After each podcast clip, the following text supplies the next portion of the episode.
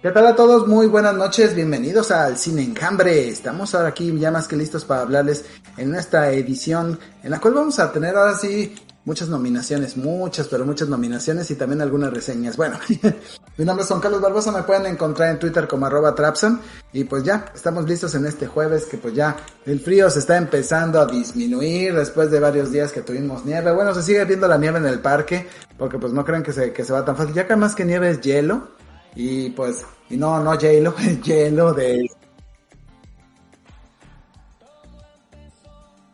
Ya viene la primavera y se acerca San Valentín y va a ser un fin de semana muy extraño en donde, en donde las chicas van a querer que las lleven a ver la nueva película de J-Lo, pero los hombres quieren ver el Super Bowl. ¿Qué Perdón, perdón, pero yo interrumpo, ¿eh? O sea, a ver. También muchas de las chicas queremos ver el Super Bowl, ¿eh? Bueno, después de una, de una rica, de una rica cena romántica al ritmo de los violines y que de pronto, y que de pronto uno espera eso y de pronto, ¡pum! que le pongo el Super Bowl y nos divertimos todos, ¿eh?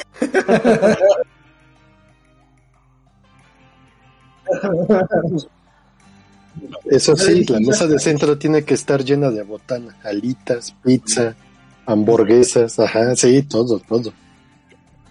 Dips, guacamole. y le vas diciendo que va a ser Netflix and chill y cuando menos se le espere, ¡pum! Le pone la tele y el Super Bowl y las botanas y ya, listo. Y bueno, pues ya viene ahora sí que el fin de semana más importante para el fútbol. Sí. Y en donde la, hay más manos apuñaladas. Sí.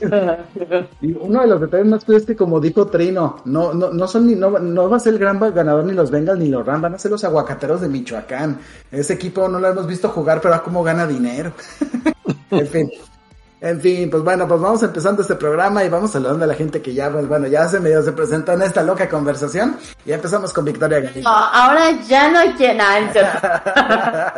Hola chicos, muy buenas noches. Eh, espero que se encuentren súper bien. Y pues si yo soy una de muchas mujeres que nos encanta los deportes y que yo, aunque no llegó mi equipo a la final, estoy emocionada por ver lo que va a pasar este domingo. Y aparte, ya sé que viene el 14 de febrero, pero, o por qué no, se pueden mezclar ambas cosas el mismo día, así que es simplemente tener un poco de imaginación. Sí, sí. Esto puede de pronto causar que en la ciudad de Cincinnati o en la ciudad de Los Ángeles vayan a tener tiempos extras los en septiembre, octubre los este los jugadores de los equipos del equipo ganador para ir a ver este para ir a validar a esos niños que van a nacer debido a la emoción de las parejas adultas de ver ganar el Super Bowl. Pero bueno, así son las cosas y vámonos con alguien que está extremadamente nervioso, extremadamente listo, ya acomodó sus cobijitas de tigrito a un lado, para, no, no sé si para sentir frío o para abrazarse a ellas de los momentos de mayor ansiedad el próximo domingo, nuestro Bengal, el que ya está contento porque llamar Chase ya ganó novato ofensivo del año, el buen Marquito. Hola, hola, buenas noches. Pues sí, ya estamos en ansiedad moderada. Llegado el sábado va a ser ansiedad regular y pues el domingo ansiedad total. Porque sabemos cómo juega Cincinnati. Lo vimos en los últimos dos partidos contra Tennessee y contra Kansas City que parecía que no la iban a armar y que finalmente ya por errores de los otros equipos fue que aprovecharon. Pero pues bueno, así es, así es la NFL. Sí, así es la NFL y así como que hemos visto así, eh, eh, ahora sí que hemos estado incluso explorando los deportes de invierno con los Juegos Olímpicos y te vas dando cuenta de que cada deporte tiene sus cosas chidas y sus cosas negativas, ¿no? Pero, digo, uno empieza a aceptar esos pequeños errorcitos. De momento ya estoy preparando la cobija del campeón para ver si la podemos usar o no, o del subcampeón. Híjoles, ojalá no la hayas guardado del último Super Bowl pasado. yo creo que, porque si le das una lavada, se gusta, se desintegra como, como, como personaje después del, del blip. Sí, pues ya ves que luego atacan las motras de closet. ya imagino a Marco sacando la, cobija y de pronto la cobija, no me quiero ir, Marquito. Lo siento, Marquito. Ah, voy a tener que comprar otra. En fin, de hablar. en fin, Vámonos también pasando a saludar a nuestro querido productor y administrador del sitio de Cine Enjambre, el abuelo Kraken. ¿Qué onda banda? ¿Cómo están todos? Espero que muy bien y este bienvenidos sean a un nuevo Cine Enjambre, el número 120. Se dice fácil, pero son 120. 120, no, no, no, la verdad es de que sí, ya llevamos... Tenemos una paciencia enorme, ¿eh? Sí, sí, no, la verdad es que sí hemos tenido mucha paciencia, pero también este, pues, también la, la, la, gente que nos ha venido a descargar este programa, la verdad es que también es por, por quienes también estamos, por la gente que está en vivo. Y les agradecemos mucho a nuestros fans regados por todo el mundo, este, especialmente los que nos oyen en Evox, en iTunes, este, también en Amazon, en Amazon Prime Music, en Spotify. Y Yo me pues, acuerdo que empezamos por ahí por junio, ¿no? Del 2019, creo. Sí. sí. Junio del 2019, ya vamos para dos años de grabar sin enjambre. Y pues un saludo a la gente que nos está, ha estado escuchando de acuerdo a las estadísticas, debemos decir Danken, Merci, o como se, o, bueno, no sabemos holandés, así que un saludo a la gente de Bélgica que pues dicen que han estado... ¿Sí? a la gente de Bélgica. Tenemos muchos belgas y muchos gringos escuchándonos. y también a los americanos que nos están escuchando, thank you very much. Y pues bueno, este, yo sé que pues no, no lo platico, no hacemos muchos comentarios en inglés, digo, pero... Pues, a, nuestros amigos de Bélgica, pónganse bien Bélgica. Ah, no, ¿verdad? y comprendemos que ustedes inventaron las papas las papitas fritas que con, las que acompañaban las hamburguesas y no los franceses. Lo hemos comprendido y se los agradecemos también muchísimo. sí, y que les ponen mayonesa, Es lo único que no me parece agradable. Papas fritas con mayonesa. No, gracias. Pero en tu sándwich. La mayonesa también. Digo, la mayonesa sola no, pero ya si les pones este, no sé, si hay algunos aderezos que son buenos, pero tienes que saberlos mezclar, porque si no. en fin, pero bueno, muchísimas gracias a todos por estarnos escuchando. Llegamos a 120 programas, eso también ya es un nuevo hito. Y bueno, pues vamos empezando a platicar. Y bueno, pues ahorita en estos momentos en la televisión, en el canal de ABC en Estados Unidos o ESPN en México, se está transmitiendo los NFL Honors, que es como los Oscars de la NFL. Y pues a qué va esto? Pues que el lunes pasado pues llegaron las nominaciones, no, no, no, de los Oscars, no, esos fueron el martes, de los Razzies. Los Razzies, como ustedes saben, pues es la, pues se puede decir, es una, pues, denominar lo que salió de las peores películas del año que obviamente como suele pasar con cualquier nominación, siempre va a haber discrepancias, ¿no? Y siempre va a haber desacuerdos y pues esto pues siempre va a generar algunas discusiones, buenas, malas, de que dicen, ah, estos de los están vendidos. Bueno, para empezar no están vendidos, están comprados porque para poder votar en los racis tienes que pagar una membresía anual de 40 dólares. Y pero si tú tienes un acompañante te dan un descuento de 15 dólares por membresía. Digo, y eso te da la oportunidad de que votes por quien, bueno, porque, bueno, de que tú puedas proponer qué películas son dignas del Razzie y qué y ya después te pasan una prelista. Estaba viendo un poco la mecánica que también tiene sus prenominaciones e incluso en algún momento en Wikipedia publicaron las prenominaciones de 10 candidatos. Oye, pero tiene que tener otros beneficios esa, esa membresía o nada más es votar y ya. Pues mira, tienes acceso a sus foros, tienes acceso a discusiones, aunque créeme, aún con eso, tienes mucho, aún así no puedes andarle diciendo al jefe, ¿sabes qué? No estoy de acuerdo que nominen a Ben Affleck. No, pues porque a ellos les encanta nominar a Ben Affleck. Es deporte nacional para la gente de los races. Aunque Ben Affleck haya hecho una actuación digna de Oscar, tiene que estar ahí, ¿no? Pero si lo hace bien, ah, no, hasta le dan su raza y de redención, ¿no? Digo, tiene también Antes di que ya no aparece Adam Sandler. Sí, y eso porque pues últimamente pues este ya como, bueno, este año Adam Sandler no hizo gran cosa, ya viene, pero ya viene el, este año, ya dijo que viene la secuela de, ya viene la secuela que de una película de misterio que había hecho hace algunos años y dices, Dios bendito, agárranos, agárranos. porque el Halloween de Hubie sí fue nominado a los Razzies. Yo lo único que espero es que sea precisamente que Adam Sandler no lo hayamos visto porque sea de los cuates que se cuidan, no de los cuates que son covidiotas, ¿no? Ah, esperemos que sí, ojalá que sí sea. Digo, ya vimos que ya este, uno de los alumnos de Adam Sandler, este Kevin James, ya hizo una película sobre, por cierto, sobre el coche de Nueva Orleans, Sean Payton. y, es un, y, y, muchos han hablado que esta película ya va derechito a los racis, ¿no? Digo, yo, yo nomás espero, pobre Sean Payton, yo creo que hasta se retiró del coraje de, de, de, ver, de ver la película sobre ese año en su vida en la que no pudo coachear a ningún equipo por andar mandando a ciudades a golpear jugadores, ¿no? En fin, bueno, pues vámonos poniéndonos a platicar de qué pasó en estas nominaciones a los Razzies. Y es que ya hay un Razzie garantizado para un candidato. Es más, ni siquiera le, lo nominaron a peor actor porque la categoría se llama Peor actuación de Bruce Willis en una película del 2021. JPKJ. JPKJ. Es que Bruce Willis hizo no una, no dos, hizo siete películas y todas son malas, malas. Y lo gracioso del asunto es que solamente una película tuvo más de una nominación. Las otras seis ni siquiera las consideran la peor película. O sea, las siete películas, la, o sea, lo único cierto es que a Bruce Willis le van a decir... El Se va a ganar una ese día y ya. sí. Y el día que quieras venir a recoger la estatuilla, no te preocupes, aquí la tenemos, no nos cuesta mucho a nosotros, nada más 20 dólares, así que cuando quieras pasar, ahí está tu Razzie. La única bronca es saber por cuál. ¿Cuáles son estas películas de Bruce Willis que por cierto ni han pasado por México y eso es muy curioso? Son American Siege, Apex, Pecado Cósmico, Deathlock, Fortress, Maiden in the Switchgrass, Out of Death y Survive the Game. Así que si ustedes notan que Bruce Willis aparece en un póster de una de estas películas, ¡Huyo! Ustedes que puedan, háganlo. pero bueno, pero si ustedes creen que Bruce Willis... O sea que básicamente cualquier cosa que huela a Bruce Willis reciente... Por favor, no. en fin, pero bueno, pero no, eh, pero Bruce Willis no es el máximo ganador. De hecho, la película con más nominaciones, curiosamente, tiene algo muy curioso, ¿no? Es una película de una personaje que por cierto fue nominada también al Oscar, su actuación en una película que ya la televisión con más seriedad y más calma, que fue Diana el Musical. Diana el Musical es una película que salió en Netflix que cuando vimos los avances dijimos, o sea que es como el Némesis de Hamilton, porque bueno, la filmación de Hamilton estuvo muy padre, es una producción genial que está en Disney Plus.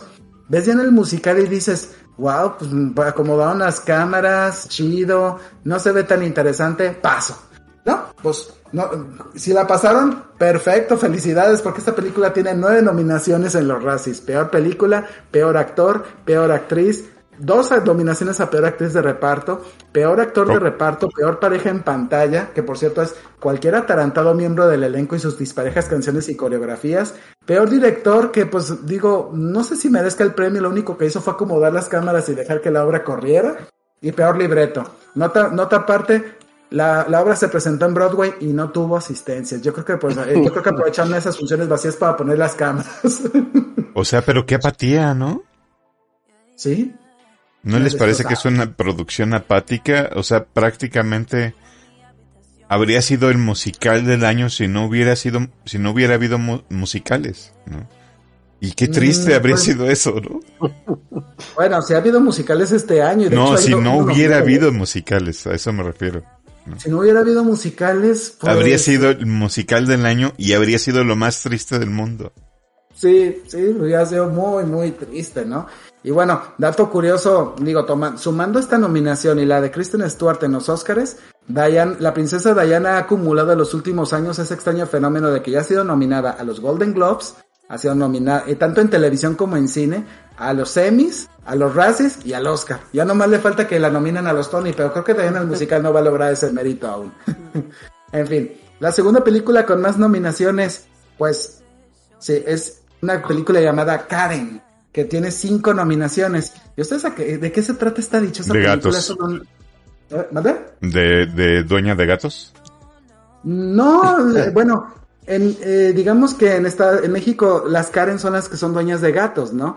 Pero en Estados Unidos una Karen es una mujer rubia, con el cabello ondulado, con una sensación de que puede sentirse superior a los demás y de que de pronto quiero hablar con su gerente.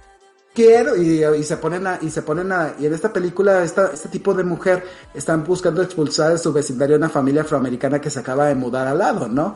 Entonces, es racista, es intolerante, y bueno, en México no les llamamos Karen, les llamamos ladies. Y ya les ponemos un adjetivo aparte, ¿no? Como Lady Botellas, Lady Quincenas, o no sé, o Lady Morraya. Bueno, yo creo que si en México la venden, la van a vender como Lady no sé qué. o Lady, o la Lady del infierno, ¿no? Porque pues nos encanta meterle infierno a todo, ¿no? Sí, o la Lady diabólica.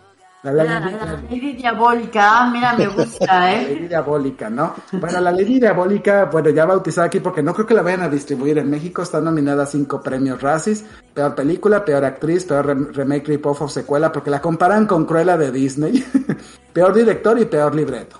Bueno, bien merecidas.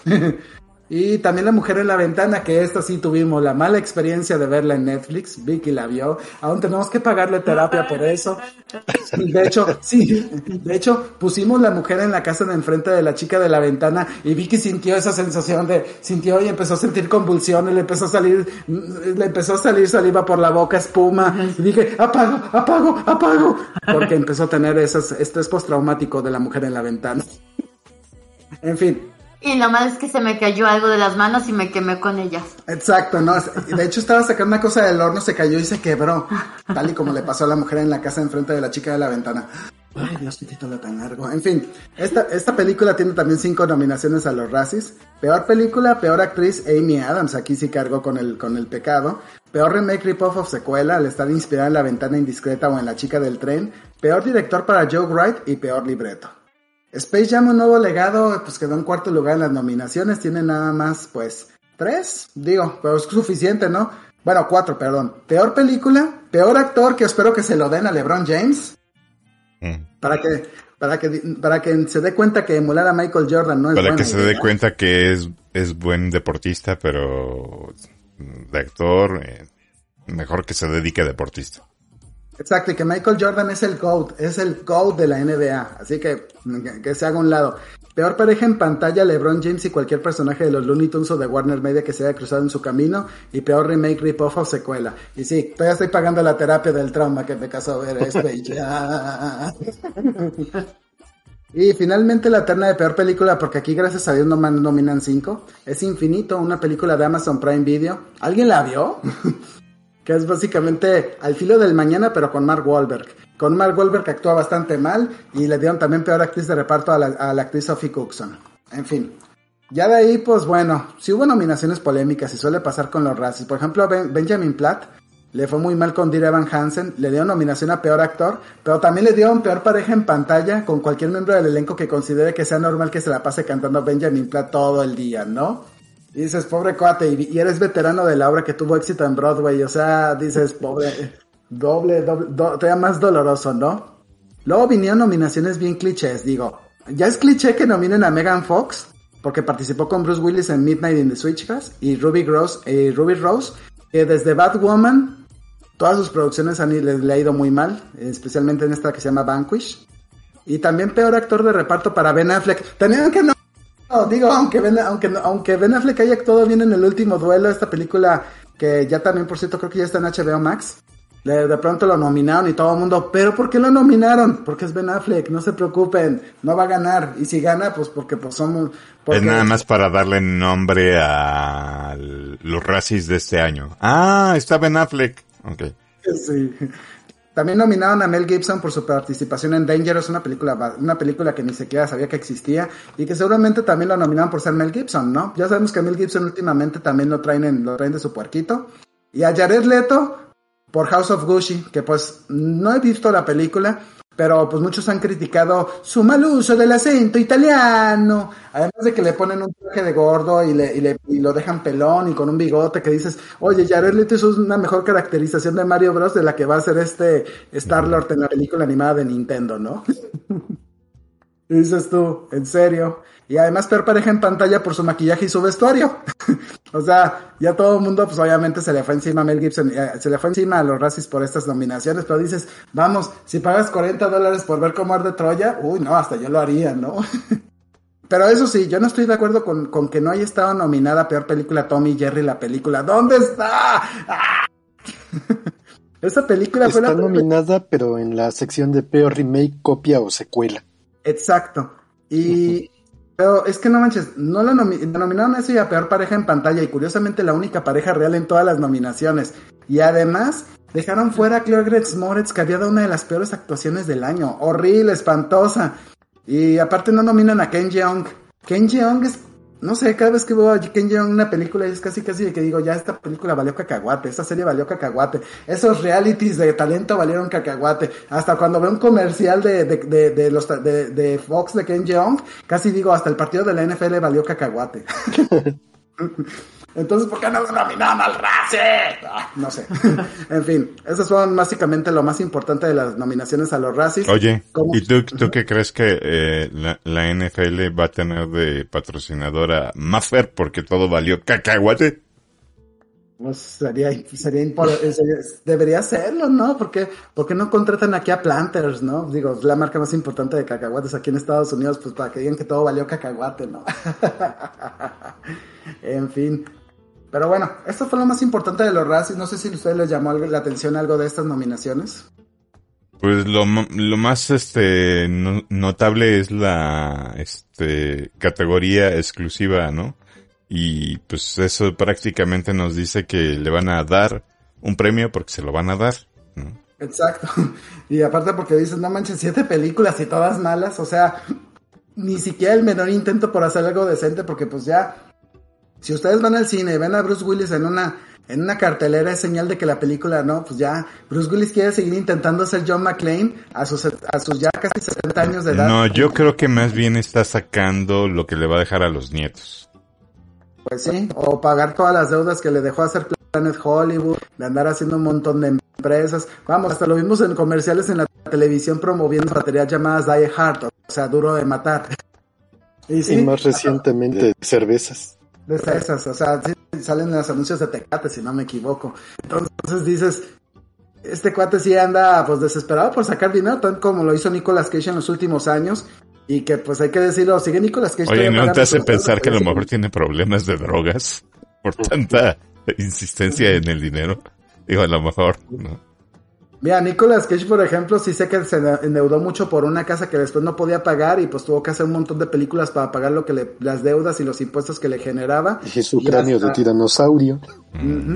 Y creo que hasta hace unos dos o tres años empezó a hacer películas ya más decentonas, como la de Puerco, que por cierto no tuvo ninguna nominación. ¿Qué pasó ahí con la academia? No con los racis, con la academia. Sí, la, verdad es que tuvo unas escenas magníficas y, qué pena que no la hayan tomado en cuenta. ¿eh? Y ahí viene este año una película en donde Nicolas Cage interpretará a Nicolas Cage en una película sobre Nicolas Cage, este, haciendo fiestas, actuando como Nicolas Cage con el Mandalorian.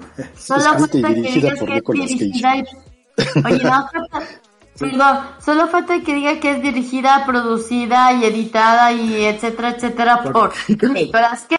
Ese trailer está bueno, yo creo que sí la voy a andar queriendo ver, digo, aparte porque Pedro Pascal aquí la hacen ser cómico, ojalá funcione, digo, ojalá que el camino sea lo correcto con él. el camino es. En fin, ¿alguna otra cosa que quieran comentar de los racis? No. Bueno, pues vámonos poniéndonos más serios porque digo, finalmente digo, los racis van a andarse presentando si no me equivoco, en las vísperas de la entrega de los premios Oscar. Digo, se entregan el 26 de marzo en la noche, si no me equivoco, ha salido un video en YouTube diciendo a los ganadores, así que tampoco ni vamos a tener la molestia de esperarnos a que salgan en la tele. El año pasado habían pensado salir en la tele, pero pues la pandemia les atrasó la, la idea de producirlo y creo que no va a haber tampoco ceremonia de entrega. Solamente van a poner su video en YouTube y dices, ay, bueno, eso es bastante bueno. Nomás el tormento va a durar lo mucho 10 minutos, como ha sido en los últimos años. Bueno, pues al día siguiente, pues ya tuvimos en la, en la, en la mañana. Yo, de hecho, se me olvidó prender, prender, la tele para ver las nominaciones en vivo. Yo, ¿qué he hecho? Es decir, soy una falla para esto. ¡Ah! En fin, las nominaciones a los Academy Awards, o sea, a los Oscars, que son, eso sí, muy importantes y hay que decirlo. Este, pues, las nominaciones nos, dejaron con muchas, con, muchas cosas que comentar, ¿no? Primero que nada, la película más nominada pues fue El Poder del Perro, esta película que pues salió en noviembre en Netflix y que ya estamos espera, ya estábamos esperamos así verla en estos días para platicárselas. Pues se llevó 12 nominaciones. La mitad de todas las nominaciones que logró Netflix, que hay que decirlo, fue la compañía que se llevó más nominaciones en todos los aspectos. Y pues hay que decirlo, pues está nominada en Mejor Película, Mejor Actor para Benedict Cumberbatch, Mejor Actriz de Reparto para Kirsten Dunst, Mejor actor de reparto, una doble nominación para Jesse Plimons y Cody Smith Buffy. Mejor director para Jane Campion, mejor libreto, mejor diseño de producción, mejor cinematografía, mejor sonido, mejor banda sonora y mejor edición de filme. Es una gran favorita para alzarse por lo menos eh, con, varios de estos premios y la verdad es de que Habrá que ver la película para comprobar si realmente Jane Campion, que pues por cierto obtiene su segunda nominación y es la primera mujer en lograr dos nominaciones a Mejor Director en la historia de los Oscars, ya lo había logrado en 1995 con El Piano, que por cierto ganó. Entonces, pues ahora sí, vamos a ver si Jane Campion se convierte en la primera mujer en ganar dos Oscars, eh, en ganar el premio a Mejor Director. En fin, de ahí pues el segundo lugar en nominaciones fue Duna, esta producción de Warner Bros. que todo el mundo ha estado criticando porque no nominaron a Denis Villeneuve como director. Y, pero hay que decirlo, es que como muchos dicen que acaso la película se hizo sola, o sea, la nominas a mejor película, libreto adaptado, diseño de producción, fotografía, vestuario, sonido, banda sonora, efectos visuales, edición de filme, maquillaje y peinados, o sea, dominó en todas las categorías técnicas. Tiene uno de los mejores, yo creo que tiene la mejor adaptación de una novela de ciencia ficción en la historia y dices, ¿que acaso la película se dirige sola o qué? O sea, es cierto, en cuanto a actuaciones no es tan buena, pero dejas a Denis Villeneuve fuera solamente por eso. Mm. Belfast se va al tercer lugar con siete nominaciones. Esta película de Kenneth Branagh este, fue nominada a Mejor Película, Mejor Actriz de Reparto, Mejor Actor de Reparto, Judy Dench y Evan Hines respectivamente. Mejor canción original, una canción de Van Morrison. Mejor libreto original y mejor sonido. Bueno, esta película se anda estrenando en febrero en, las cadenas, en febrero o marzo en las cadenas de Cinépolis. La cinta de Will Smith, King Richards, también tiene seis nominaciones. Mejor película, mejor actor para Will Smith, por supuesto. Mejor actriz de reparto para Anjanue Ellis. Mejor canción original, una canción de Beyoncé. Mejor libreto y mejor edición de filme. Y yo es la que digo, si gana, este, sí se va a sentir esa sensación de que hubo favoritismo. Amor sin barreras se fue solo con cinco nominaciones, que esto le da un nuevo récord a Steven Spielberg. La onceava producción, que es nominada a Mejor Película dirigida precisamente por Spielberg, que además pues, está nominado como productor. También este, Ariana DeBose, quien interpretó a Anita, fue nominada a Mejor Actriz de Reparto, Mejor Diseño de Producción y Mejor Fotografía. La, película extranjera con más nominaciones conduce en mi auto, una cinta japonesa que todavía no tiene fecha de estreno en México. Tiene un paso muy, pero muy raro en los Estados Unidos. De hecho, es de que de, esas veces de que dices, ching, pues vamos a tener que ir a un cine de arte para poder ver si la podemos encontrar. Y aparte dura bastante, es muy larga esta película. Mejor película, mejor película internacional. Esa es la terna que ahora le llaman a las películas en lengua extranjera o que no están en inglés. Mejor libreto adaptado y mejor director para Ryosuke Yamaguchi. Aparte de ello, pues bueno, las otras películas nominadas, ahí está el caso de Coda, esta adaptación de la cinta La familia Belia, que pues seguramente vamos a tener que también eh, fusilarla, está en Apple TV en Estados Unidos. Nominada a Mejor Actor de Reparto por Troy Kotsur, quien por cierto padece sordera en la vida real, y Mejor Guión Adaptado. Y por cierto es la primera película en la historia de los Oscars que tiene Eugenio Derbez en el elenco. Pero también Guillermo del Toro va, aparece como productor, pues su película El Callejón de las Almas Perdidas, de la que ya hemos platicado en este podcast, fue nominada a Mejor Película. También fue nominada a Mejor Cinematografía, Mejor Diseño de Producción y Mejor Vestuario. No miren arriba. Bueno, lo que vamos a andar teniendo que andar gritando si ganan los Bengals el Super Bowl. Aparte de ser nominada a Mejor Película, es la segunda película de desastres, si podemos llamarla así, que logra la nominación al Oscar a Mejor Película. La primera fue Infierno en la Torre. Además fue nominada al mejor libreto original, que sí lo vale, mejor banda sonora y mejor edición de filme. Licorice Pizza es la última en la categoría, solamente logró dos nominaciones adicionales, mejor director y mejor guion original. vamos a platicar la próxima semana esta película. En cuanto, y no solamente Guillermo del Toro y Eugenio Derbez participan en producciones mexicanas, también tenemos el detalle de que Raya y el último dragón, dirigida por el, dirigida por Carlos López Estrada, por cierto, hijo de Carlos, hijo de Carla Estrada, este, fue nominada a Mejor Película Animada junto con Encanto y con Luca de Disney. Además de que va a competir contra Flea y contra Los Mitchell y las máquinas. ¡Esa sí merecía estar! sí. Aunque Rey el último dragón también es buena. Yo sí, yo cuando supe que estaba Rey el último dragón dije qué bueno, ¿no? Merecía más, merece, merece más la nominación incluso que Encanto. Del otro lado, Flea, esta película animada, no solamente es una película animada de origen danés, que por cierto va por mejor película internacional, sino también es un documental. O sea, va a andar compitiendo también por mejor documental. Eso es uno de los momentos más extraños en la historia. Película animada, documental y de lengua extranjera que va a competir por las tres categorías. Dudo que vaya a ganar las tres, pero es una, es una buena oportunidad, ¿no? De ver un fenómeno así. De hecho, se suponía que Vals con, con Bashir en el 2009 tenía esa oportunidad y solo logró mejor película animada. Una película israelí, si no me, si no me equivoco. Y pues bueno, en términos actorales, este, podemos decir que, pues son, es son temas interesantes. Mejor actriz en rol principal, ninguna de las actrices participó en una película nominada a Mejor Película. Todas fueron películas que quedaron con una o dos nominaciones, como Jessica Chastain en Los Ojos de Tammy Faye, Olivia Colman en La Hija Perdida, Penélope Cruz por Madres, Paralelas, Nicole Kidman por Bane de Ricardos y Kristen Stewart por Spencer. Mejor actor tuvo en sus nominaciones a Javier Bardem por Bane de Ricardos, Benedict Cumberbatch, Andrew Garfield por Tic Tic Boom, Will Smith y Denzel Washington por la tragedia de Macbeth.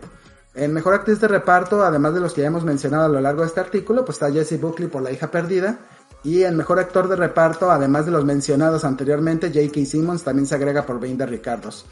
Esta, esta, entrega se va a hacer el 27 de marzo, se va a transmitir por la cadena ABC en, en Estados Unidos, creo que en México, pues donde siempre en TV Azteca y en TNT.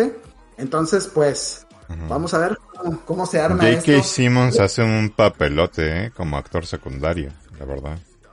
Sí, pero la verdad es de que es un tema, se, se, han dado muchas polémicas en cuanto a las nominaciones. Bueno, siempre suele pasar, ¿no? Yo cada vez que veo las nominaciones, Internet se vuelve como cuando de pronto hacen una rifa, hacen la rifa de un, de, de, un montón de premios y de pronto siempre va a haber alguien que va a decir, no me gustó esta rifa. Como siempre se llevan las de recursos humanos los mejores premios, ¿no? bueno, nunca, bueno, siempre hemos escuchado eso, ¿no? que no te está escuchando el jefe. ah, no me preocupa algo, como... Jefe, jefe, todo está perfecto en la empresa, no se preocupe. no, y luego aparte no hemos ido a las posadas desde hace como dos años, entonces no me puedo quejar de eso. Pero el punto es, eh, pero están de acuerdo con lo que yo digo, ¿no? O sea, el, el, siempre va a haber esa crítica en el hecho de que de pronto dicen, pues sí, claro, por ejemplo en los eventos de patinaje sobre hielo, puedes hacer la rutina bien fregona, sacar, no, no caerte en ningún momento, pero el, pero el tipo de allá se puede aventar cuatro axels y medio y ya me destrozó mi puntuación, ¿no? Y, se puede, y todavía puede darse el lujo de destaparse con la pared, por decir algo. Entonces, el, sí ha habido fuertes críticas en algunas nominaciones. Hay quien dice, ¿dónde está Lady Gaga? Lady Gaga dio una actuación genial. Ha estado de aquí para allá diciendo que dio una actuación digna de un Oscar. Tiene un póster retacado de todas las aclamaciones de la crítica. Tiene la nominación al Saga Award. ¿Dónde rayos está? Oye, por cierto, aquí hago un corolario, bueno, un paréntesis. una felicitación enorme a Donovan Carrillo. Qué hermoso. no, sí, actuó muy, no, lo logró muy bien en el patinaje ayer, eh, o sea, digo, tuvo sus titubeos, tuvo sus fallas, pero hay que decirlo, es el primer mexicano que, que llega a la final, nunca habíamos visto, bueno. Sí, y, que hizo historia, definitivamente, y además siendo tan joven. Sí, sí, y eso, eh, siendo tan joven, y hay que decirlo, es el segundo patinador que participa por México en los Juegos Olímpicos. En 1992 en Albertville había participado un chavo que quedó en la última posición. Este chavo logró el programa corto, avanzó a las finales. Ok, quedó en la posición 22 de 25, 22 de 25, de 24, 25. ¿Y de 24. 22 de 24, ok. Muchos van a decir, no, pues qué mal. Pero la verdad es que digo, para hacer su primera vez estuvo genial. Y ahora ahí nomás hay que esperar unos, este, ¿cómo se llama? Unos añitos más, pues para ver si tiene la posibilidad de llevarse el Oscar. Digo, tengamos, la, tengamos fe en eso, ¿no? Bueno, Volviendo al tema de las de los Oscars, pues sí, sí hay polémica. Yo, por ejemplo, también digo, ¿dónde quedó Nicolas Cage por Pick? este, yo la verdad, y sí yo me atrevo a criticar de que no estuviera Nicolas Cage por su participación en Pick. ¿Dónde quedó la película de Common Common, que ha sido una de las películas independientes más bonitas del año? Este, ¿qué otra película también le andábamos diciendo? De pronto las pocas nominaciones que tuvo la de la Last Night in Soho, que es una chulada de película. ¿Dónde están las nominaciones? Tuvo una película hermosa y nada. La de Dispatch. No sé si ya la habías La French Dispatch también. El, ¿A qué creen que se deba la ausencia de tantos títulos? No sé, esa es una buena pregunta. Mira, yo, bueno, yo mi pequeña teoría conspirativa llega a mi conclusión. ¿Maletines? Eh, ¿Mande? ¿Maletines? de dinero? No, mira, si te fijas, eh, como mejor película y creo que también, si no me equivoco, como mejor director, está nominado Steven Spielberg. Y entonces yo me, yo me hago un poco la idea de que si metes otro tipo o más este directores que a lo mejor se merecen un poquito más por el trabajo que realizaron, Spielberg se puede quedar sin su Oscar, ¿no? Sin su, sin su premio. Porque digo, ok, está Guillermo del Toro, pero yo siendo sincera, y ya que vimos la película, la verdad no tiene material como para decir, ah, se lo robaron o por qué no lo ganó. Mi realidad y siendo realista, siento que este año no, no era su fuerte Guillermo del Toro. Y entonces, si vemos en la lista, y no es por hacer menos a los demás directores, pero digo, es que está Steven Spielberg, ¿no? Y a lo mejor va a ser como, ah, su premio honorario, en cierta forma, ¿no? Sí. Entonces yo siento que va un poquito por ahí, o al menos esa es mi idea y mi pequeña conclusión conspirativa. Sí, no, definitivamente. Y ese es un punto en el que hay muchos detalles en los que de pronto dices, pues sí, claro, o sea, el director de Common Common da una película perfecta, hermosa, pero como es independiente, como no tuvo tanta distribución, no le dieron tanta atención, ah, pero sí, a Steven Spielberg, a Paul Thomas Anderson y a otros directores, les das la distribución, les das la, toda la oportunidad de fracasar tremendamente en el cine. El rico burlándose del pobre, ¿no? Sí, no, es como pues casi casi como decía de los patinadores, ¿no? Uno puede dar la rutina perfecta, pero si nadie está poniendo atención a tu rutina, pues le das una calificación decente y ya, pero si de pronto notas que el patinador está haciendo unas piruetas impresionantes y todo, hasta le perdones que se caiga uno o dos veces y dices, pues no, eso ya no es perfección. Y eso es lo que yo critico, lo que yo de pronto pues siento que la academia se está yendo por lo que de pronto dice la gente, no, es que tiene que, tiene que ser las películas más hypeadas y no las películas que realmente valen la pena. Y digo, por ejemplo, House of Gucci no logró nominaciones. Y dice, si es justo, ¿no? Solamente logró nominación a mejor maquillaje y peinados, porque hay que decirlo, la transformación de Jared Leto fue buena. Pero lo de Lady Gaga, pues no era tampoco para que le dieras un Oscar. O sea, siento que sus fans también se emocionan demasiado por, porque de pronto en una película fue nominada por la de Nace una estrella, pero era por algo que ella sabía hacer, cantar. Pero en House of Gucci simplemente era portarse como una italiana sangrona pues guay, por favor.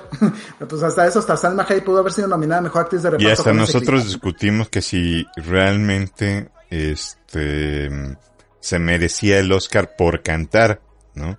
Por cantar se dan el Grammy, ¿no? Exacto, o sea, es como es como decir que la de que Andrew Garfield tiene que ganar el Oscar porque cantó bien chido en Tic Tic Boom y actúa muy bien, por cierto, y aparte es un musical, o sea, no es no es como en este, con la película de Nace una estrella. Y, de pronto tú ves a, Andrew Garfield y dices, oye, pero no, no, no merecía más nominaciones esta película. Y dices, ok, es una película que se hizo simple y que ni Manuel Miranda no dirigió bien. Se le perdonan algunos detalles. Pero en otras películas dices, ¿qué pex con ustedes, no? O sea, en este, tipo de nominaciones, por ejemplo, ¿por qué Nicolas Cage lo ningunearon tanto cuando da una actuación, una actuación épica en Peak?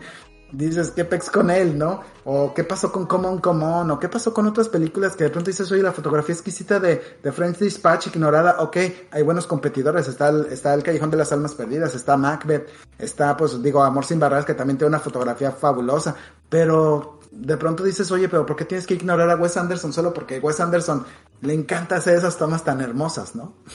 ¿Qué pasó ahí? en fin, algunos, este... Te, pues te preguntas si alguien del jurado odia a Wes Anderson. Yo pienso, y, es lo gracioso, Wes Anderson ha creado como una especie de mafia. Cada vez que hace una película ves a los mismos actores, ves a Edward Norton, ves a Willem Dafoe, ves a este a Bill Murray, ves este a Owen Wilson. O sea, él, él genera un círculo de, actor, de, de, de, artistas, de actores que ya son leales a él y, si a él, y si, y si en la siguiente película Wes Anderson le pide a Willem Dafoe que se la pase ladrando en la película, lo va a hacer. ¿Por qué? Porque es buen amigo de él y lo va a hacer bien y hasta lo pueden nominar. Pero eso le pasa casi a cualquier director que se digne de tener un staff selecto de actores, ¿no?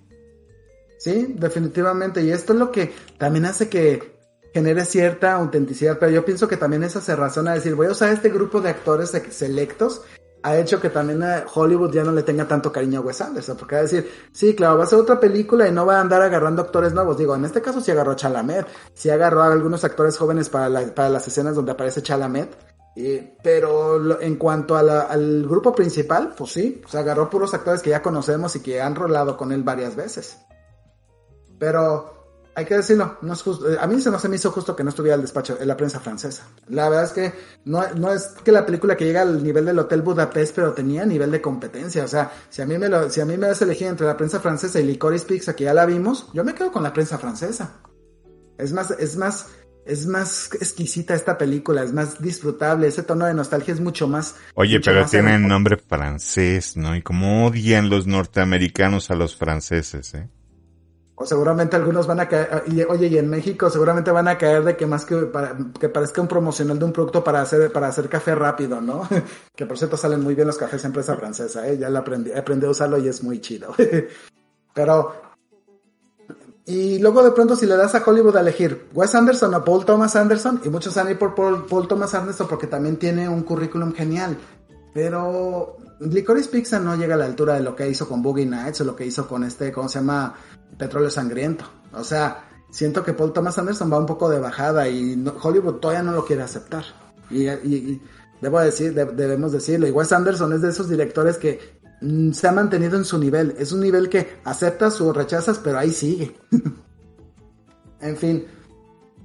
De que de pronto muchos dirían, y Guillermo del Toro, yo pienso que Guillermo del Toro tiene merecida su nominación a mejor producto, eh, a mejor película, pero no la tiene merecida como mejor director. Le falló muchos detalles y pues digo, lo felicito por su trabajo como productor. La verdad es de que en los aspectos técnicos tiene muchas cosas en donde puede participar y hasta a lo mejor jala un Oscar, pero no, pero definitivamente no merecía la nominación a mejor director este año. Tuvo buena competencia, debo de aceptarlo. Este, ¿alguna otra cosa que quieran comentar, muchachos? No. Muy bien. Pues bueno, con esto pues cerramos en cierto modo nuestra sección de noticias. La próxima semana no se pierdan que pues como va a ser el, el Super Bowl, No se, prueba- no pierdan las lágrimas de Marquito.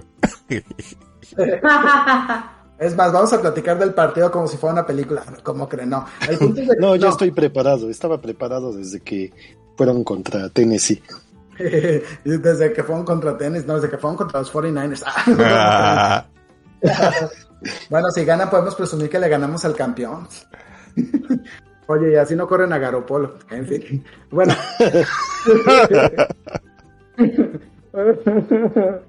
Lo más triste del asunto es ver en un video de los bloopers de la semana la, la intercepción fallida de los Niners contra los Rams. No, no. Oye, pero Garapolo todavía no termina su contrato de cinco años, ¿o sí? Eh, ya está en el año en el que lo pueden cambiar de equipo. Así que, pues. Híjole, se acabó. Que Nueva Inglaterra puede ir a recoger a su hijo. Todavía tiene Ah, oportunidad pues, de sí, recuperarlo. podemos recuperarlo.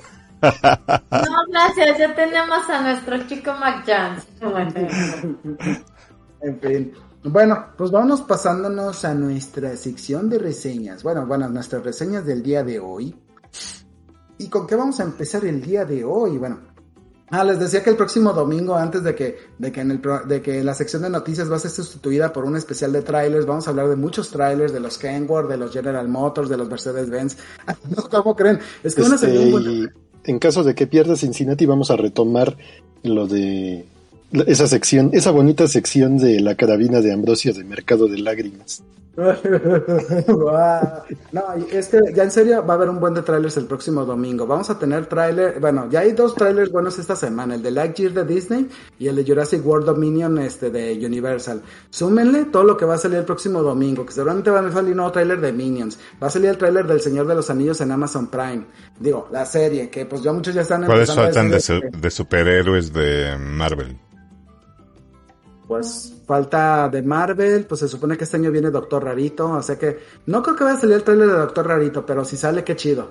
Este, seguramente sale el tráiler de Obi-Wan de Disney Plus, que ese sí, también lo está, ya, ya está esperando la gente, ya se acabó el libro de Boba Fett, pues ya tienen que, ya tienen que empezar a hablar de qué onda con la nueva serie de Obi-Wan. Este, Injustice no se supone que se había retrasado hasta el año que viene, ¿no? O algo así había escuchado. ¿Cuál abuelo? La de Injustice. Injustice, por Porque, la película se, animada. porque se había anunciado precisamente la pres- o sea, la película Injustice animada, la secuela. Ah, ya, Sí, la secuela. La secuela, la secuela, sí, no, la secuela. En fin. pero que había- se había que- retrasado, según había entendido yo. Mm, puede ser. Pero bueno, es el. Ahora sí que pues va, va a ser una, un fin de semana, pues bueno, un domingo que va a estar lleno de, de trailers que seguramente vamos a estarlos alimentando constantemente durante el, durante el fin de semana. Pero pues bueno, eso ya será tema del próximo podcast. Bueno, pues vamos platicando ahora sí de nuestras reseñas. Abuelo, tú tienes una película que salió en Netflix hace algunos días que se llama La Elegida. Así que platícanos un poco más de qué, qué ocurre en esta cinta, de qué trata. Bueno, esta película de Chosen, bueno, que no es una película, es una serie de seis capítulos The Chosen. Ah. Este, mm, es una serie, eh, no de Noruega, de danesa. Es una serie danesa de Dinamarca. Este, mm, tiene muy buen doblaje y creo que es lo único que se puede argumentar que es bueno. Porque de verdad la película es la elegida, pero para ser una de las que muy probable vamos a estar viendo como este de las peores películas de Netflix, ¿no? Si, si tuviéramos que hacer una lista de, de las peores posibles mezcolanzas que pudieran haber salido, para adaptar toda una agenda de este políticas ¿no?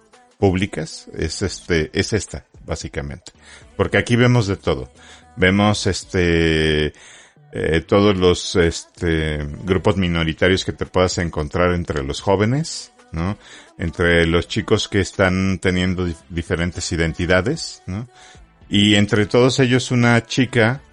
Emma que no se siente ubicada en el pueblo en el que vive que se llama Mittelbo, al que la llevó su mamá porque ya saben que las mamás, pues como son los que, las que tienen la potestad de los hijos, este, pues les dicen a dónde tienen que ir y pues ni modo, tienen que ir con ellos. Este, y lo más extraño de este pueblo es que la mayoría de la gente se miente entre sí. Bueno, que en realidad no es nada nuevo. En la sociedad, pues todos nos mentimos, en algún grado hay esas mentiritas, este, eh, que son, que te inventas para disculparte, ¿no? Porque estás ocupado y te inventas una mentirita que, que a lo mejor no quieres decirle que le vas a dedicar la atención a otra persona porque no quieres que se sienta mal. Por esas cosas empiezan y justamente Mittelbo es un tanto así, es un pueblo que vive un poco dentro de lo que era antes, ¿no? Y lo que quiere ser, que quiere ser el pueblo del meteorito. Porque en este lugar cae un meteorito y se vuelve famoso precisamente por el mentado meteorito que, que está en exhibición permanentemente, ¿no? Y justamente esta chica, pues un buen día trabaja en ese sitio, ¿no? Como todos los jóvenes que se buscan pues algún trabajo temporal para ganar un poquito de dinero y además, pues este, pues darse cuenta de lo que es el mercado laboral, lo que significa trabajar, etcétera. ¿no? Este, sí. Pero hasta que se encuentra con un chamaco, de esos chamaquitos que van a los museos y te dicen, oye, no es de verdad ese meteorito. Dice, ¿cómo no va a ser de verdad? Claro que es de verdad. No, porque lo tienes tapado. Sí, pero está tapado para protegerlo de la intemperie. Pero es que los meteoritos que yo he visto los tienen así abiertos y al, a intemperie y no pasa nada. Dice, déjame tocarlo. Si me dejas tocarlo, este, pues me voy a dar cuenta de que es uno de verdad y pues no pasa nada. ¿no? Y bueno, ya de buenas a primeras dice, ok, chamaco, ya déjame en paz, le levanta la, este, cúpula de cristal, el chamaco lo toca, se, cae el meteorito y se cae mil pedazos. Y ella se queda así como que, what the fuck, y el chamaco corriendo. Creo que esa es la escena más hermosa que he visto antes de que se echara a perder todo lo, demás. Porque fue esta cómica. El problema es que comienza como que quieren que la cosa sea seria, pero no, no, no termina de ser seria, porque no nada más se trata de un meteorito que después nos cuentan que no es un meteorito, que es otra cosa, y que además está relacionada con la chica, que evidentemente pues es nuestro protagonista, a la cual están, se, se da cuenta que ella no encaja en esa, en ese pueblo, en esa pequeña ciudad o como sea, ¿no? Es un, es un lugar pequeñito. En realidad no ves edificios grandes, es como un pueblo, básicamente de, de este, que te puedas imaginar de unas 10.000 personas, eh, algo así, ¿no? Y sí, en esos pueblos normalmente hay muchas, este, muchos misterios y justamente hay un grupo de inadaptados que ella misma se encuentra en, en, su propia escuela, que obviamente pues esto es como el, eh, el este, mm, Stranger Things danés, pero no logran asentar el asunto, porque en Stranger Things tenemos también una protagonista, ¿no? Y, pero no tiene esa, uh, ¿cómo se podría decir? Esa presencia, esa actitud, ni mucho menos la preparación, ni de verdad se le nota como que esté actuando, sino que más bien es como la chica joven que en actuación no tiene mucha experiencia y que realmente no sabe actuar con la cara, con el rostro, con las expresiones corporales, faciales, etcétera. Y te habla de, de una, de una serie a la que le faltó una dirección más grande para cubrir todos los agujeros que tiene el guion. Porque, aunque vemos situaciones interesantes como este viajero que no, eh, no tengo ahorita aquí acceso a la ficha. A ver, aguántenme, déjenme checarlo rápidamente. El viajero que es interpretado por Anders Henriksen, ¿no? Él interpreta al viajero y es una persona eh, que Emma, que es el personaje principal interpretado por Malaika Mossenden, este mm, pues va a estar viendo en, en algún momento entre estos seis capítulos y lo va a relacionar con un montón de cosas que le van a estar sucediendo y que después te revelan muchos este giros dentro de la trama, pero que son tan súbitos y, los cambios que ocurren en, en el grupo, en el team, eh, son tan radicales en ocasiones y también tenemos esta, pues, esta adaptación, como les digo, a una agenda que parece ser, ¿no? Una agenda política en donde tienes que tratar, eh, los chicos y los chicos y las relaciones sexuales, los chicos y las relaciones sexuales con chicos de otro sexo, con los chicos, con chicos del mismo sexo, con este, chicos del otro sexo que es el tercer, el tercer sexo, ¿no? que, que no sería un tercer sexo, pero que, bueno, entonces hay una agenda política que también tiene que ver con, eh, con el dejar el racismo atrás, con la adaptación, con, con la familia, con los problemas en la casa, en fin. Sí, está muy bien. Y en parte le da riqueza al, le da riqueza al guion, pero se siente forzado. Y cuando se siente forzado, es cuando no funcionan bien las cosas. Entonces, em, una serie que, em, que se veía muy interesante termina siendo pues mucho más em, menos eh, agradable que ver una película en el canal Sci-Fi Channel. Y es una película de sci-fi. Así que ¿Qué, calificación le podría yo dar, a esta, a esta serie de seis capítulos de 40 y 40 45 minutos aproximadamente cada uno? Yo creo que le doy un 4. O sea, serían dos panalitos. Y le fue bien. si es película de sci-fi, si hubieran salido tiburones habría elevado su calificación. Es que yo creo que se lo toman demasiado, demasiado en serio. Y al ser una película de jóvenes, podrían haber explorado el tema de otra forma, pues no sé, como que más interesante, porque cuando tú quieres tomarte en serio una película acerca de algo sci-fi, tienes que tener un buen presupuesto. Creo yo. ¿no? Porque si no se va a ver un truño o sea, una cacota así grandota que va a decir, mira, soy una película sci-fi, pero no, en realidad soy un truño. o sea, no, y no creo que eso funcione. Lo que realmente funciona es que guiones bien hechos que me van a meter, ok, me van a meter temas sci-fi, como por ejemplo, viajeros, este, ya sean extraterrestres o de aquí de la misma tierra, que eso es algo que no se sabe en esta película, ¿no? bueno, en esta serie.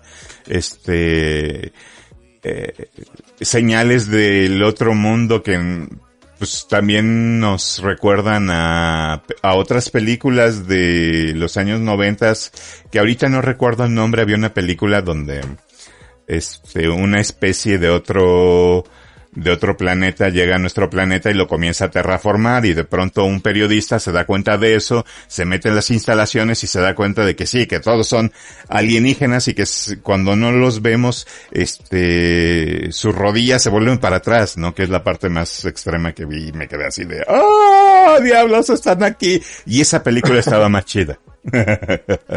sí. Obvio. Obvio. Así que, banda, yo diría, esta serie, evítenla. Evítenla. Por más tentador que parezca, en imágenes que dice Chosen, ¿no? O la elegida. La elegida para que no la vean, por favor. Gracias. Por favor. Sí. Sí, no, no, así que la abuela nos da una, una, una, solución muy clara. A lo mejor a veces es no verla. La otra solución es verla y quedarse con la sensación de que echaste a perder tres horas de tu vida. Muy bien. Bueno, así son las cosas. Y bueno, así como Netflix nos da este tipo de producciones que nos dejan con muchos cuestionamientos, no sé si quieran comentar algo más. No. Bueno, pues nos pasamos con algo que Netflix debería hacer más seguido, ¿no? andar este, tomando producciones de alguien que de pronto dice, oye, tengo algo muy chido que traer en Disney Plus. Y cuando muestras el concepto Disney Plus, Disney se queda. ¿Y cuánto va a durar esto? Yo creo que unas tres temporadas. No, no lo quiero. Se ve muy simplón. No, paso. Y esto fue lo que le pasó a Craig McCracken. Como ustedes recordarán, Craig McCracken pues fue el creador de las chicas superpoderosas junto con Gendy Tartakovsky y también hizo más adelante Mansión Foster para Amigos Imaginarios, que fueron dos series muy buenas en Cartoon Network Luego después se pasó a Disney con, eh, con una caricatura que pues era bastante extraña, bastante locochona sobre un monito espacial. fue pues ahora sí una gran aventura esta caricatura, pero en la segunda temporada pues no, ya no la queremos. Galaxia Wonder se llamaba esta caricatura que estaba en Disney. Y a la segunda temporada dijeron, no, pues ya no nos gustó la idea. ¿Tienes alguna otra? Pues tengo una, tengo una idea de un niño que encuentra unas piedras cósmicas y se va a enfrentar a extraterrestres. Y Disney dijo, no me gusta la idea. Entonces, cuando Craig McCracken llevó la idea a Netflix, pues Netflix dijo, tengo a Craig McCracken, ¿por qué no la aprovecha? Déjame ver tu historia. Oh, no sé, tan mal. Y le dieron ahora sí que la puerta abierta para que hiciera la serie como él quisiera. Ahora sí, que manejando los tiempos necesarios. Y de ahí surge Kid Cosmic, que se estrenó en el 2021, en febrero del 2021. De hecho, ya es un año que se estrenó. Y ya habíamos platicado en el Cine de la primera temporada. En el, este, ahora sí que pues un trabajo muy padre en el cual pues este tenemos un equipo de doblaje muy padre compuesto por Oliver Díaz, Jimena de Anda, Estefanía Piedra, Eduardo Tejedo, Carlos Barragán y Laura Torres, entre otros actores. Se estrenó la segunda temporada por allá en septiembre y queríamos platicar de la serie, pero pues se nos atravesaban muchas cosas y no, no podíamos y no podíamos hasta que, pero ya la habíamos, ya la estábamos terminando de ver por allá de diciembre, cuando de pronto pues nos dicen que sale la temporada justo la semana pasada y solo seis episodios y dijimos, pues vamos a platicar de una vez esta serie porque la verdad es que ya sabíamos que teníamos garantizado que nos íbamos a divertir y cómo no, la verdad es de que podemos decirlo, con Kid Cosmic es diversión garantizada. Bueno, la primera temporada pues nos habíamos encontrado que Kid eres un niño que vive en un, en un basurero, en un lugar prácticamente en medio de la nada, donde lo único en, en la cercanía son esos famosos dinners esas cafeterías norteamericanas en donde te paras en medio de la carretera a tomar café, comer hamburguesas, comerte un pastelito y seguir tu camino, ¿no? O si es necesario, pues a veces te quedas a dormir en uno de los cuartos, pagas unos, unos dolaritos y te vas, ¿no? Entonces, pues Kid vive con, eh, encontró unas piedras unas piedras que vienen del espacio que le dan poderes y encuentra la oportunidad de, pues, hacer su sueño realidad, el de ser un superhéroe. Y esto, pues, nos llevó a una aventura de, de 10 episodios en la cual, pues, Kid se hace de se hace de algunos este, compañeros a los que llaman los héroes locales.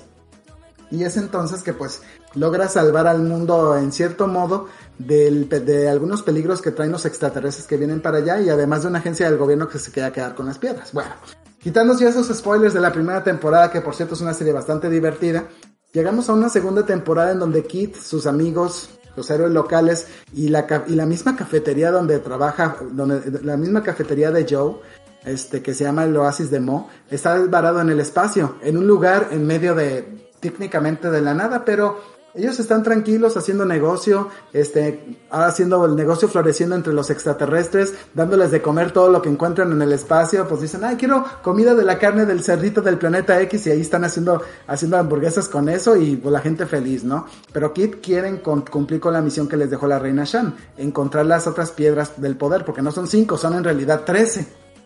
Pero, pues, las, las piedras del poder son necesarias para enfrentar a un planeta malvado llamado Herodium que se dedica a devorar otros planetas, muy al estilo de Galactus. Pero, pues Herodius tiene un fan, un fanboy, que se llama Phantos el Amasador. Phantos está deseoso de encontrar también las piedras cósmicas, pero no para, no para destruir a Herodius, sino para llevar a Herodius a conquistar otros planetas y conquistar el universo.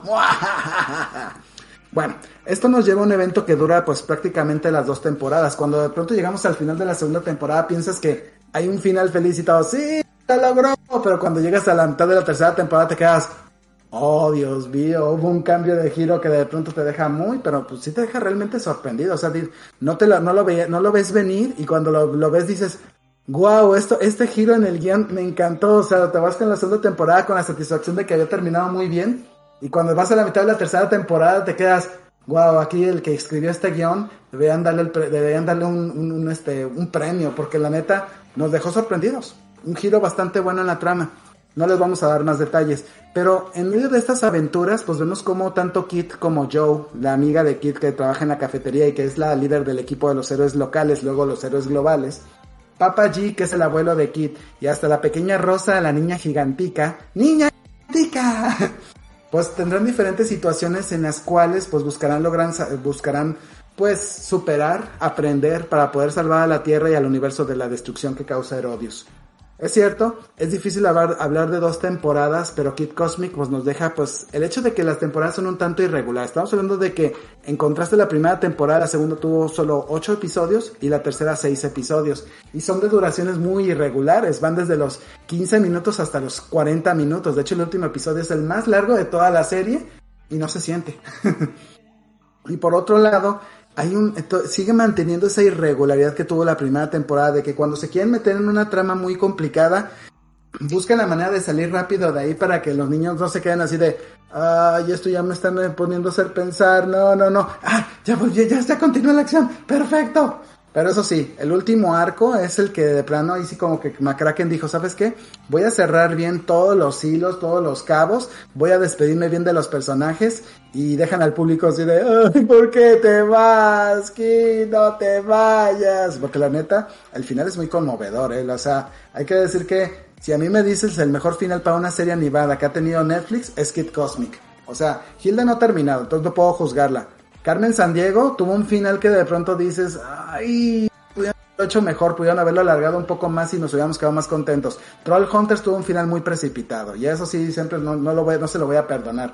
Pero Kid Cosmic tiene uno de los mejores finales que ha tenido Netflix. Sabe cerrar tan bien que hasta dices, si hacen una cuarta temporada, va no, no, no va a ser Craig McCracken el que lo va a estar haciendo, va a ser alguien que quiere emular a Craig McCracken. Pero bueno, ya la segunda temporada es entretenida porque si en la primera temporada habíamos hablado de que los héroes deben, de, deben compartir, en la segunda temporada es los héroes deben proteger y es una saga centrada en Joe. Joe pues es una chica que pues ha querido ver el mundo con sus propios ojos y de pronto tiene la oportunidad de ver el universo.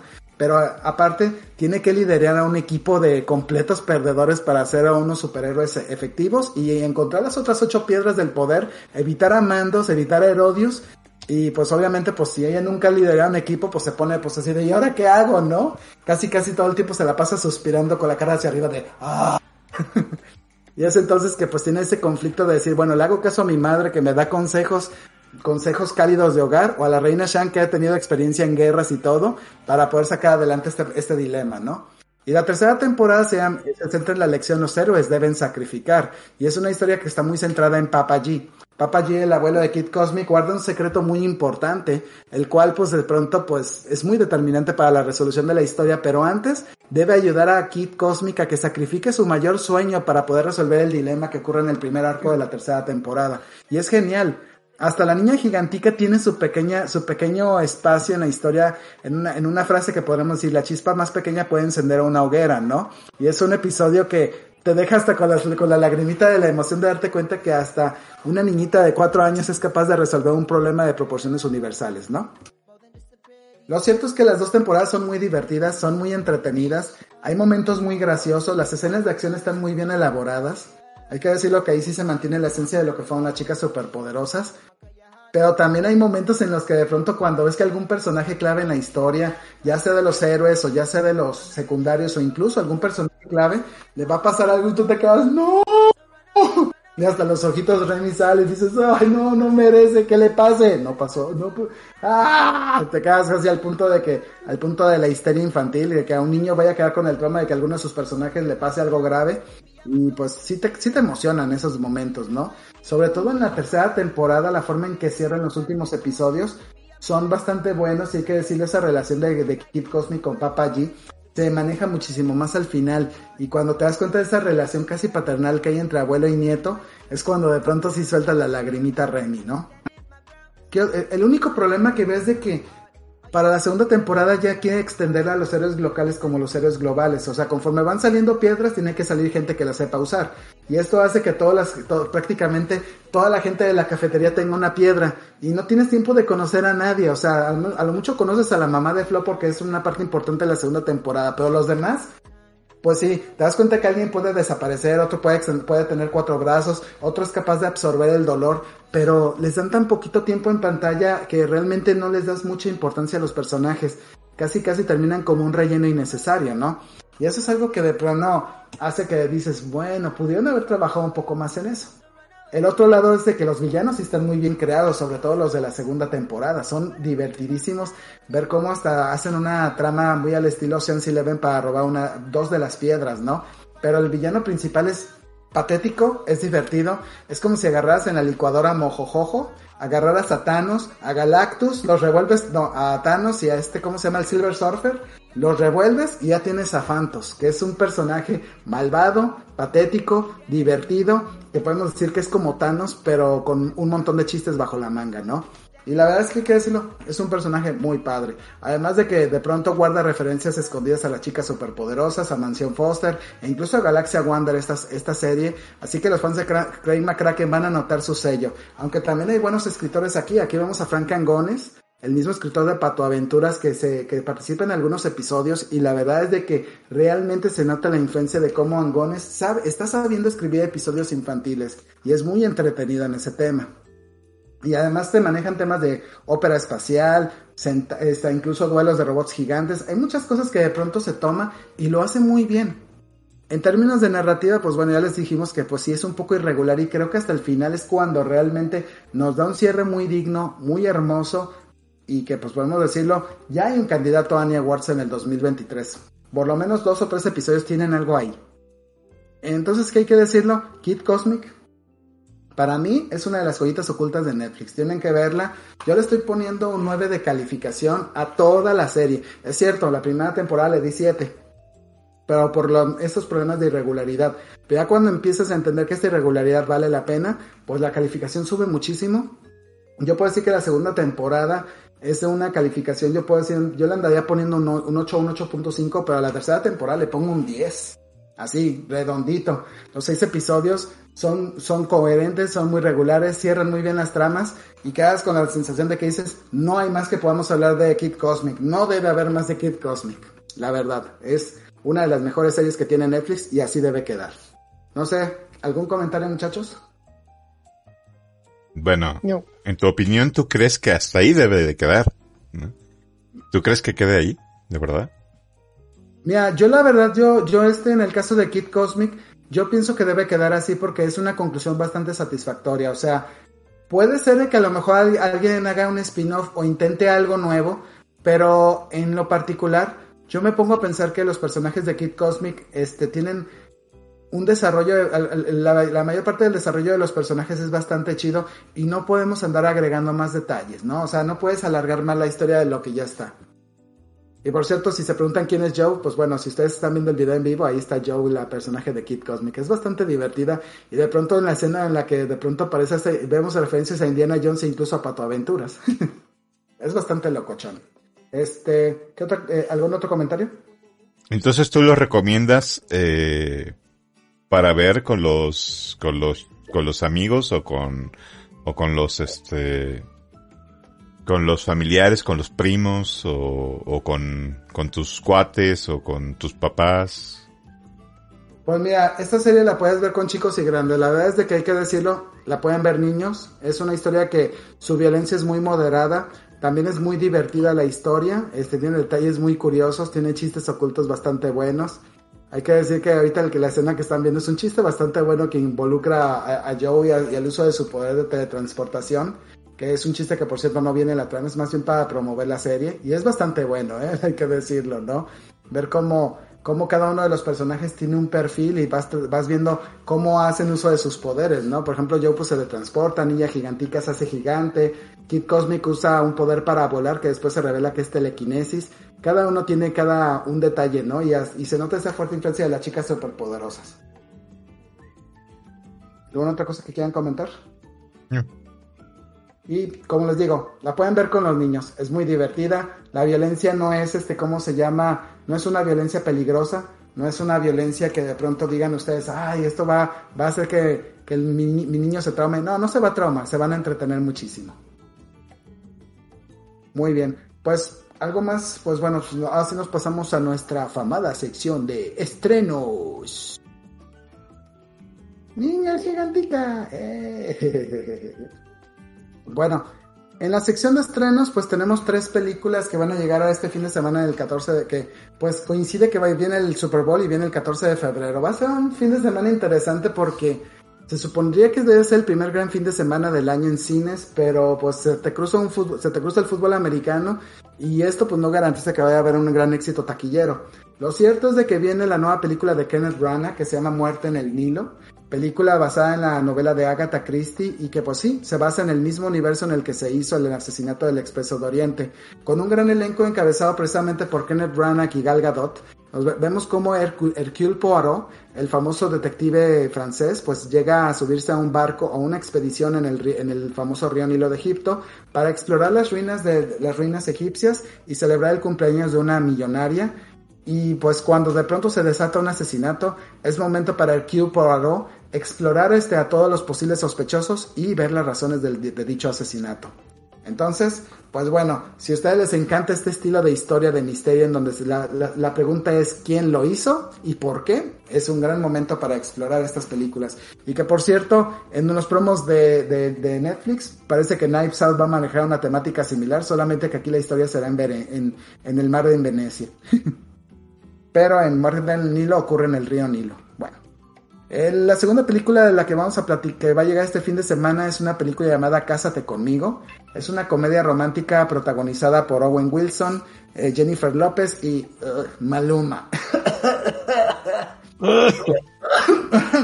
bueno, ¿de qué trata esta película? Bueno, pues básicamente vemos una historia en la que una cantante pop, pues anunció que se va a casar con un, con un, con un cantante muy famoso con el que comparte un show ante 20 millones de personas y resulta de que pues a la mera hora encuentra que su, que su cantante pop anda echándole, anda pues engañándola, ¿no? Es entonces que decide tomar la dura decisión de casarse con, con un maestro de escuela que pues accidentalmente estaba cargando un letrero y en medio del malentendido pues se termina casando con ella ante 20 millones de personas. Entonces, pues vemos este, pues cómo ella y cómo la cantante y, su ahora esposo, pues van a tratar de sostener una relación que pues se puede decir fue prefabricada en un concierto, pero que probablemente se fortalezca en el amor. Ay, Dios mío. Bueno, en Estados Unidos, si no la quieren ver en el cine, si quieren evitarse el problema de contagio, va a estar gratis en Peacock. Pero yo sé que no la van a ver porque tienen buen gusto. Ya sé, o sea, pues ahora sí que, pues por favor, ¿no? Este, no sé, digo.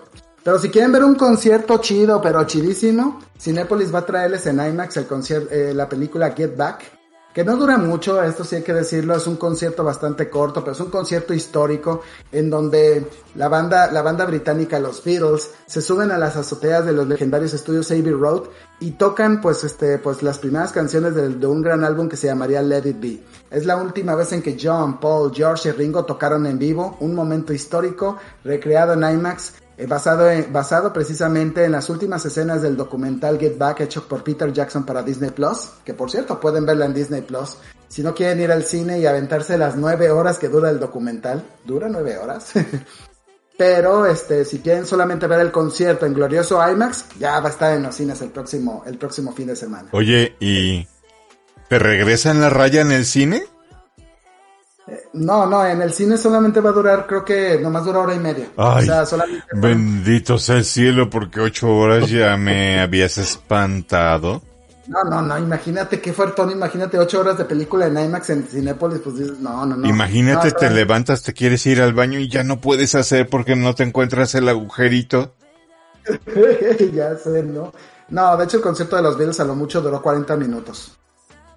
Y pues, no sé si ven el, puro concierto o vayan a agregar escenas del documental de, de, Get Back que hizo Peter Jackson para Disney Plus. Pero si quieren ver el documental en Disney Plus, ahí está. Digo, lo pueden ver con calma, pueden poner pausa, pueden levantarse, ir al baño y luego seguir viendo las peleas entre John, Paul, George y Ringo en los estudios David Road. En fin. Bueno, pues vámonos pasándonos a lo que nos traen los streamings esta, este fin de semana. El, en Netflix vienen pues una película llamada Inventando Ana el 11 de, el 11 de febrero, o sea, mañana. Viene Toy Boy, temporada 2. Viene la secuela de la película A mi altura, sobre una joven bastante alta que, pues de pronto ya deja de ser la chica alta de la escuela para ser una de las chicas populares de la escuela. Y esto, pues, este, le, traerá nuevas aventuras y nuevos problemas. 14 de febrero llega Pura Sangre, pero el estreno que nos interesa, 18 de febrero, creo que a lo mejor me estoy adelantando un poco a las fechas, pero ya faltan 8 días para que se estrene el show de Cuphead. El show de Cuphead, pues bueno, esta serie pues es una serie animada que seguramente pues nos va a cubrir ese hueco, ese vacío que nos va a dejar Kid Cosby. No, no, como creen, Cuphead no es tan para niños, es una serie basada en un videojuego que salió hace algunos años en el Xbox One y que ya está en todas las consolas sobre dos tacitas animadas que pues buscan salvar sus almas de un demonio. Aquí no sabemos si va, qué, tanto se vaya a aferrar al videojuego original. O es, es obvio, es una serie animada, entonces tienen que segmentarlo mucho, agregan más personajes y agregan más trama. Entonces, pues vamos dejándolo así, ¿no? Por otro lado, bueno, esto es lo que nos trae Netflix. Este, Disney Plus nos trae por fin Ronda Error, esta película animada de Fox de Fox Animation, bueno, de Blue, Sky Studios, la cual nos cuenta cómo un niño recibe un dispositivo que funciona como un compañero personal, como un robot. Y, pero este, este tiene un detalle muy curioso. Sus algoritmos funcionan mal y esto le da una actitud bastante singular, bastante extraña, que lejos de ayudarle, con, que de pronto le empieza a ayudar a conseguir amigos, ¿no? Más que alejarlos de las personas, que sería más o menos la idea que tienen muchos dispositivos personales ahora.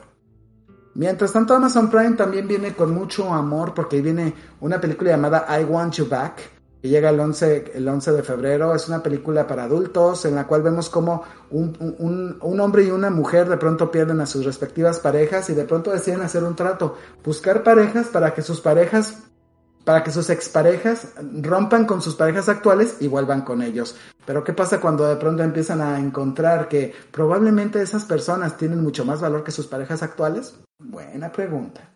También vienen With Love el día 11 y hoy se estrenó Homestay en Amazon Prime. Así que pues, yo les digo, mi pronóstico, pues tomen, tengan, tengan paciencia. Yo creo que lo más interesante es de que digo, hay todavía series que no se que a lo mejor no han acabado, como el libro de Boba Fett Oh, pues también, ya viene el Super Bowl, así que pues no se, no se tomen tanto la molestia. Y también les tengo una pequeña noticia. ¿Qué pasó, Marquito?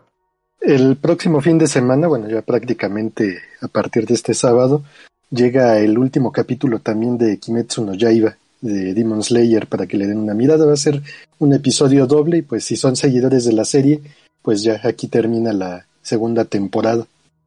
Y, a ver qué nos trae la próxima. Ya nos quedaría un arco, ¿verdad? Lo que tengo entendido. Sí, sí.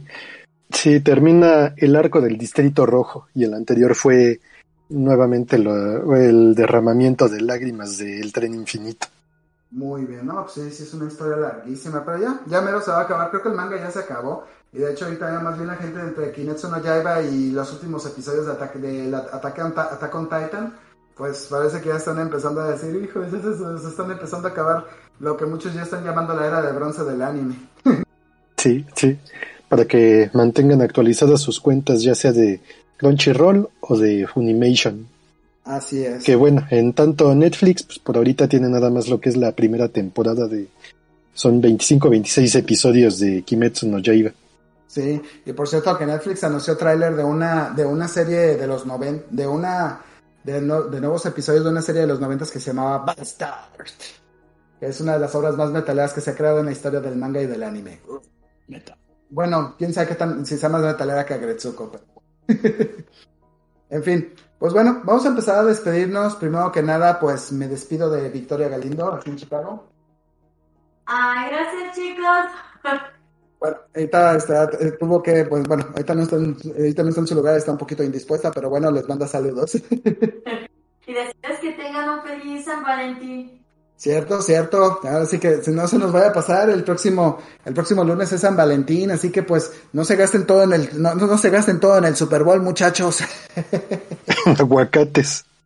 Sí, en aguacates. Bueno, y si les sobran aguacates, pues pueden hacer un guacamolito para celebrar San Valentín. Y lo sirven en, un, en una molcajeta en forma de corazón. ¿Se podrá?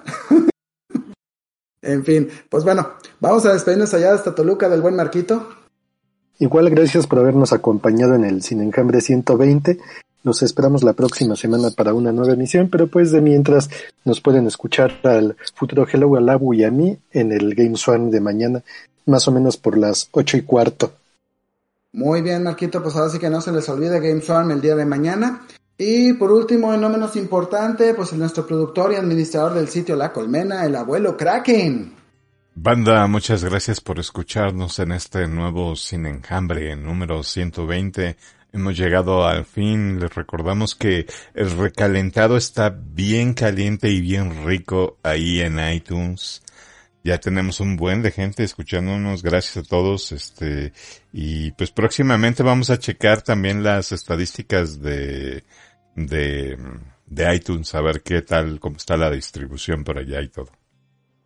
Muy bien. Y bueno, pues ahora sí que... Ah, y también este, perdón, perdón, también dense una vuelta en las páginas de Sin Enjambre y Gamesworm, que ya tenemos noticias escritas. Sí, ya tenemos noticias escritas. Por cierto, los Bengals ya llevan dos NFL Honors el, día de hoy, uno para llamar Chase por mejor, novato ofensivo del año y Joe Burrow por el regreso del año. ¿eh? Uh, quién sabe, el domingo podría ser el regreso del el regreso del supertazón. Sí, sí, el regreso al Supertazón. Bueno, pues bueno, ese también fue el regreso del año de los Bengals en muchos aspectos, pero bueno, ahora sí que no nos fallen, que no la bengalien en el Super Lo único que pedimos es que no pase como con las lámparas de lava que vas, van subiendo, subiendo, subiendo y de pronto bajan, bajan, bajan. O sea que ya llegaron hasta arriba, hasta el Super Bowl y, y hay que atravesar, banda. ¿no? Hay que ir adelante y es ganarlo. Que sí, es que si esos juegan de miedo. Sí. Sí, no sí. sabes cuándo la van a bengalear. Bueno, uno sí. que ya los conoce de años. Pero ahora te da más miedo, antes no. O Sí, sea, sí, ahora da más miedo ver si ganan o no el juego final. Pero se siente bien que hayan llegado tan lejos. Bueno, vino, por cierto, nuestro querido cliente, bueno, siendo 49 nuestro querido cliente Aaron Rodgers se llevó el premio MVP, aunque pues realmente, pues digo, con el partido que hizo entre los 49ers no lo merece, no se lo merece. y bueno, y bueno, pues ahora sí que, pues bueno, también hay jugadores en el Salón de la Fama, bravo, eso es muy chido, uno de los 49ers se fue al Salón de la Fama y uno de los Pats, creo, si no me equivoco, abuelo. Si no me equivoco, este, ay, después les digo, creo, fue, creo que fue, no, no fue Malcolm Butler, ¿no? No, no creo. Bueno, en fin, pues bueno, ya con esto nos estamos despidiendo. Mi nombre es Juan Carlos Barbosa, me pueden encontrar en Twitter como arroba Trapsan. Les recuerdo que estamos en diferentes medios de, de, stream, de streaming como Spotify, Amazon Prime Music, iBox y iTunes. Les recuerdo que estamos a las 8.30 de la noche aquí en twitch.tv diagonal sin enjambre. Y pues bueno, este fue el sin enjambre número 120, una producción de la colmena.link. Y con esto solamente les digo que pasen una semana de película. ¡Sin enjambre! Estoy.